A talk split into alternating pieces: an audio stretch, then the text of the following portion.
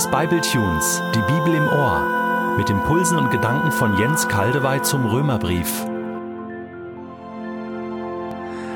Ich lese in der neuen Genfer Übersetzung Römer 1, 26 bis 27.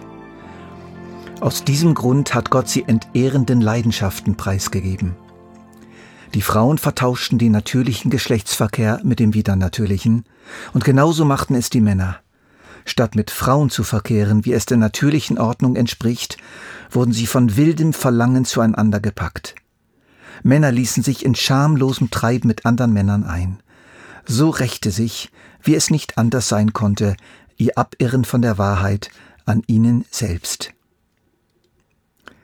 In unserem Abschnitt heute führt Paulus seine Diagnose einer Verkrebsung des Menschheitsleibes durch die Sünde weiter aus und beschreibt weitere Folgeschäden.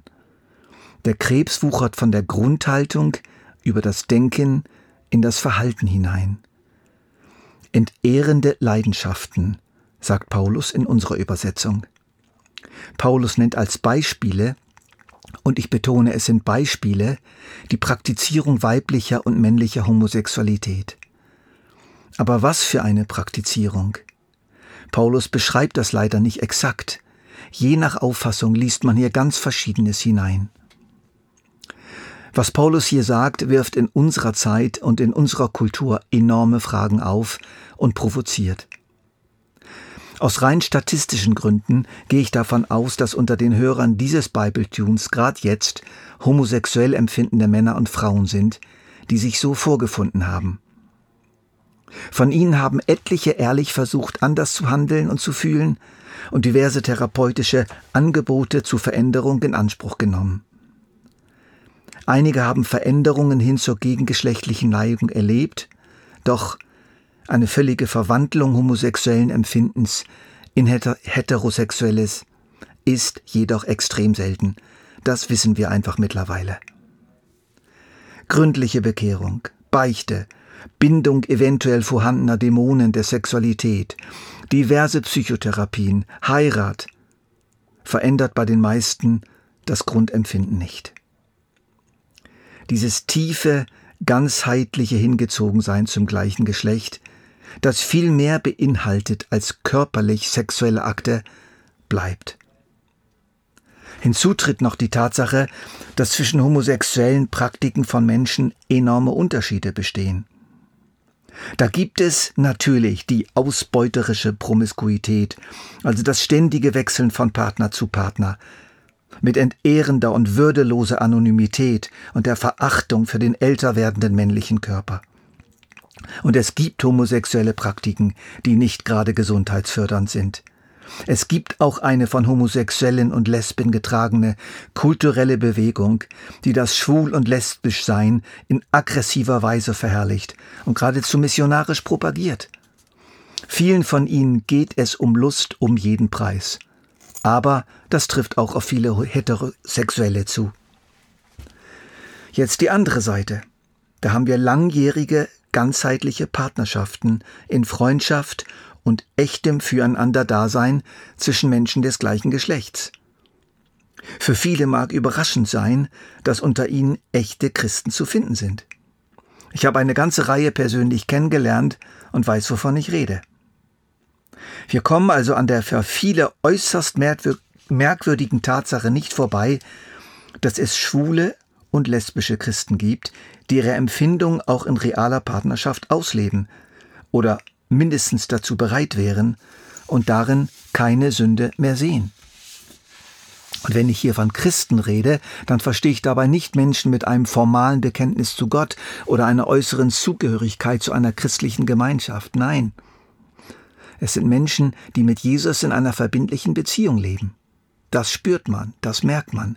Sie lieben ihn und halten sich an die zehn Gebote und an die Bergpredigt, und ihr Leben zeichnet sich durch Taten der Liebe aus, sie haben Freude am Gebet, sie lesen gerne in der Bibel. Alles deutlich erkennbar, auch längerfristig. Das Christsein wird nicht gespielt, es ist echt, die Aussagen der Bibel über gleichgeschlechtlichen Sex verstehen diese Menschen als sie nicht betreffend, weil Paulus nach ihrer Ansicht eine andere Art von gleichgeschlechtlicher Praxis meint. Eine Praxis ohne Liebe, ohne Treue, verletzend, dominierend, ausbeutend, maßlos, süchtig.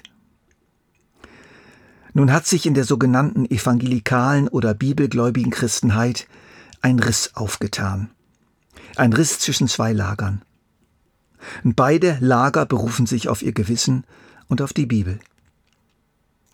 Das eine Lager versteht die Stellen in der Bibel zum Thema Homosexualität so, dass jede homosexuelle oder lesbische Praxis schwere Sünde ist, ausnahmslos und letztlich zu einem Ausschluss aus der Gemeinschaft mit Gott führt, zu einem Ausschluss aus dem Reich Gottes. Deshalb sind Christen, die eine solche Praxis leben oder dafür bereit sind, in Wirklichkeit keine Christen, sondern nur dem Schein nach oder nur noch dem Schein nach, oder sie werden es bald nicht mehr sein, weil sie dem Willen Gottes entgegenleben und das kann auf die Dauer nicht funktionieren, das ist ja klar. Die Bewohner des anderen Lagers verstehen die entsprechenden Stellen anders. Sie lassen Raum für eine liebevolle gleichgeschlechtliche Praxis. Sie nehmen schwule und lesbische Christen als von Gott anerkannte und beglaubigte Familienmitglieder an. Sie nehmen ihnen gleich, gewissermaßen ihr Christsein ab. Gott hat sie angenommen, also nehmen Sie sie auch an. Etwas überspitzt möchte ich das jetzt mal formulieren, auch wenn dieser Vergleich vielleicht sehr überspitzt ist, aber es geht doch in die Richtung, die Priorität des ersten Lagers ist das Wort, die Priorität des zweiten Lagers ist der Mensch. Deshalb erwartet das erste Lager von homosexuell empfindenden Christen und Christinnen mindestens mal in jedem Fall zölibatäres Leben, sei das auch noch so schwierig. Ihr Leben und ihr Empfinden muss sich dem Wort beugen, so wie, so wie sie es verstehen und so wie sie es praktisch, so wie es praktisch die ganze Christenheit ja auch immer verstanden hat. Das zweite Lager sieht stärker den einzelnen Menschen in seiner Situation. Wie ist die? Die ist so, tiefe, jeder stärkeren Veränderung trotzende, gleichgeschlechtliche Empfindungen und die Sehnsucht nach erfüllter Partnerschaft mit dem gleichen Geschlecht.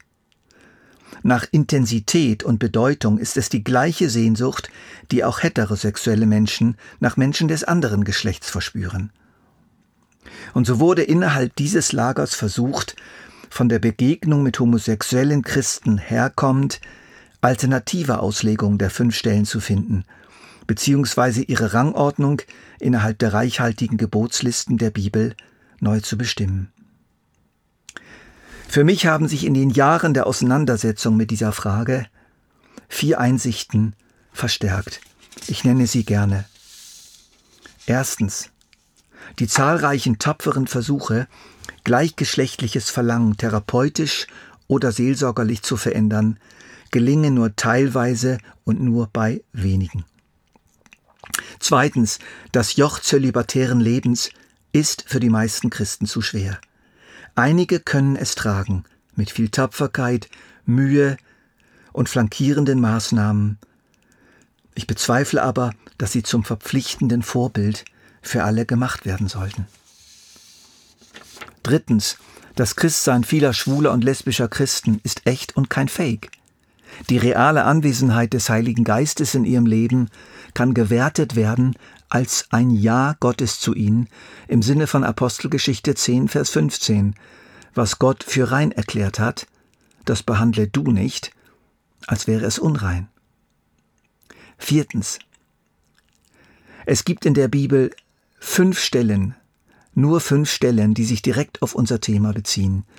3. Mose 18, Vers 22, und 20 Vers 13, Römer 1 26 bis 27, 1. Korinther 6 Vers 9 und 1. Timotheus 1 Vers 10. Sie sind sehr knapp formuliert. Die genaue kulturgeschichtliche Situation, in die diese Worte hineingesprochen werden, ist schwer zu fassen. Ob sie jede Art lesbischer oder homosexueller Aktivität verurteilen, ist mit Gewissheit nicht zu behaupten. Doch muss man keineswegs jetzt diese Ansichten teilen. Ich schlage vor, das ehrliche Ringen und das Gewissen der Andersdenkenden zu respektieren und aus dem Riss zwischen den beiden Lagern keinen unüberwindbaren Abgrund zu machen. Jesus muss die Mitte bleiben und ebenso die ethischen Grundtexte der Bibel, die sein Wesen widerspiegeln und für alle verbindlich sind. Du sollst den Herrn, dein Gott, lieben von ganzem Herzen und von ganzer Seele und mit deinem ganzen Gemüt und deinen Nächsten lieben wie dich selbst. Das ist die ethische Mitte der Schrift. Und dieses größte Gebot spiegelt sich in drei großen, klaren Hauptspiegeln nochmals. Erstens die goldene Regel. Alles nun, was ihr wollt, dass euch die Menschen tun sollen, das tut ihn auch. Denn darin besteht das Gesetz und die Propheten. Zweitens natürlich die zehn Gebote. Drittens die Bergpredigt, wie sie von Matthäus und Lukas überliefert wurde. Ich möchte es so sagen, in diesen prächtigen, Licht und Liebe durchfluteten Räumen wohnt König Jesus. Sie sind groß, diese Räume, und beide Lager haben dort Zugang. Sie können dort leben und feiern und Gott dienen.